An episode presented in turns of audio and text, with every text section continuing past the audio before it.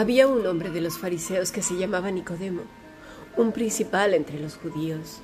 Este vino a Jesús de noche y le dijo, Rabí, sabemos que has venido de Dios como maestro, porque nadie puede hacer estas señales que tú haces si no está Dios con él. Juan capítulo 3 versículo 1 al 2. Hemos escuchado palabra de Dios.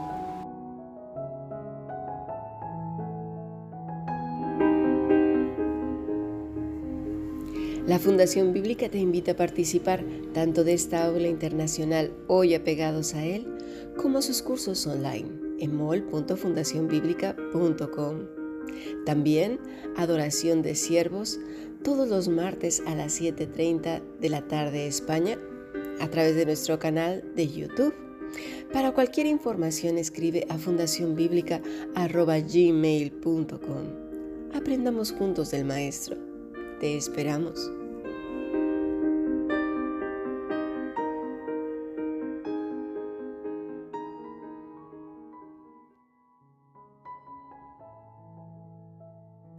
En nuestra lección de hoy estuvimos estudiando la libertad en Cristo. Los endemoniados fueron sanados. De eso hablamos ayer.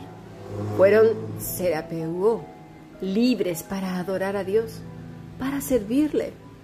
Esa es la mayor bendición que puede tener cualquier ser humano.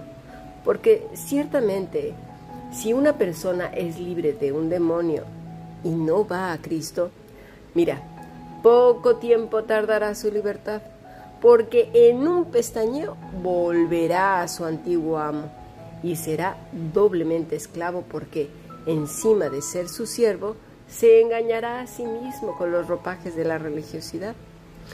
Recuerdo cuando vi aquella película hace años del abogado del diablo, cuando después de toda la lucha que tuvo el actor Estequino Reeves y el demonio se pues se gozaba en tenderle una y otra y otra vez trampas, al final de cuentas, aparentemente el chico vence con el bien, pero resulta que Satanás ya le tenía preparada una nueva trampa. Él estaba convencido de que había vencido el bien con el mal.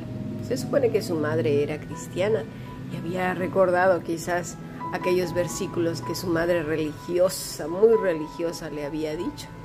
Sin embargo, Cristo no aparece en la escena y por tanto esa supuesta liberación que él había tenido no duró, bueno, ni siquiera unos segundos porque ya el enemigo le tenía tendida otra trampa. Así pues, quedó esclavo otra vez de Satanás. Y eso es lo que sucede con aquellas personas que rechazan una y otra y otra vez a Cristo Jesús. Y no es porque Cristo Jesús esté ahí deseando con locura sus vidas, no, para nada. Al contrario, nosotros somos los que lo necesitamos con urgencia, porque créanme o no, el tiempo está cerca. Ayer vimos cómo Jeroboam, influenciado por los demonios de Egipto, llegó a implementar sus fascinantes y aborrecibles ideas de adoración a Dios para desviar a las diez tribus del norte. Pero esas tribus no quedaron inocentes, porque mira, todos somos responsables delante de Dios de lo que hacemos, a quién oímos y a quién seguimos.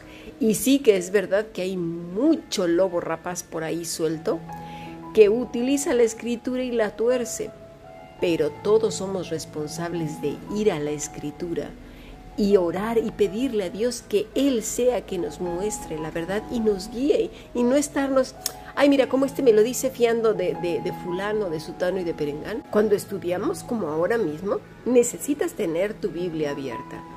Y lo que yo estoy diciendo, pues estarlo leyendo que verdaderamente está en las escrituras y está contextualizado. Eso hacen todos los estudiantes serios de las escrituras. Bueno, volvamos a Jeroboam, porque Jeroboam fue muy convincente. Tuvo geniales ideas para corazones laxos y rebeldes. Si recuerdas, los primeros mandamientos, ¿los recuerdas bien? Los estuvimos estudiando semanas atrás. Sabrás que el Señor es muy específico. No tendrás dioses delante de mí. Como dijimos esta mañana, el hombre una vez se rebeló contra Dios, una vez le odió y rechazó y se olvidó de él para centrarse en quién? Pues en su prójimo, en su mujer en este caso. Desoyó la voz de Dios, rechazó a Dios por hacerle caso a su prójimo. Eso quiere decir hacerse dioses, es decir, poner gente por encima de Dios.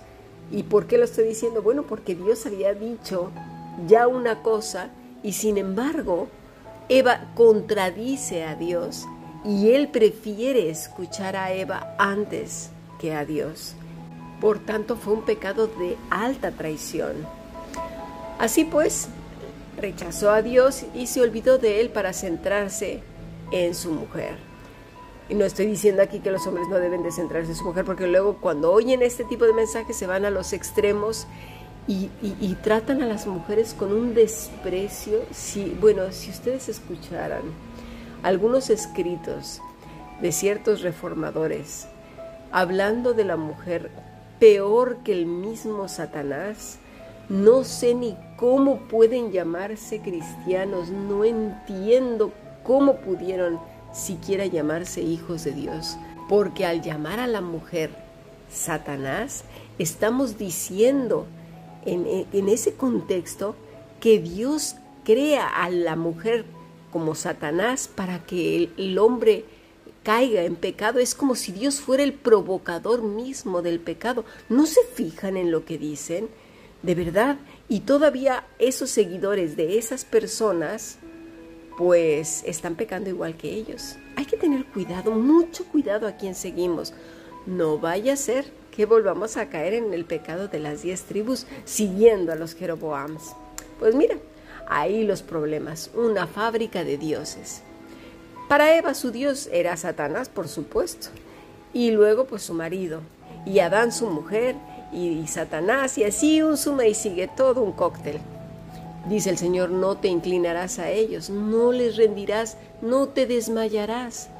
Vimos que cantidad de personas, pero por montones, caen no ante imágenes de piedra, sino hombres como Adán cayó ante su mujer y fue ley medo-persa y mujeres igual.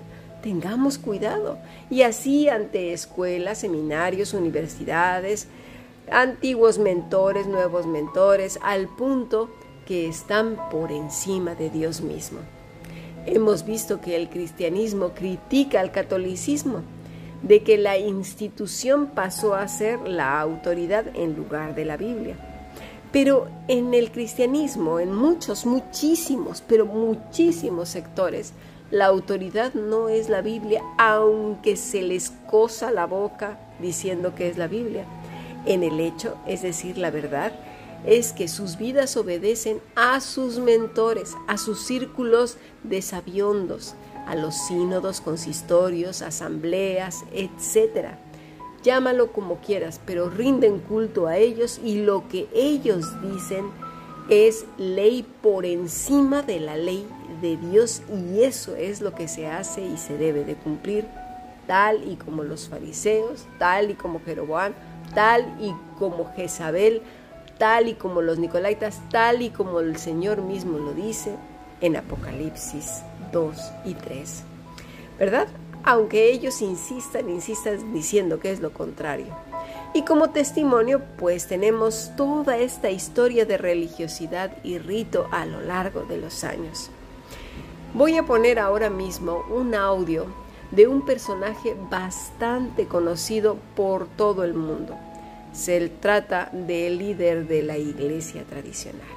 my pocket llevo siempre dos cosas. I always carry two things un rosario. Rosary. Un rosario para rezar. To pray.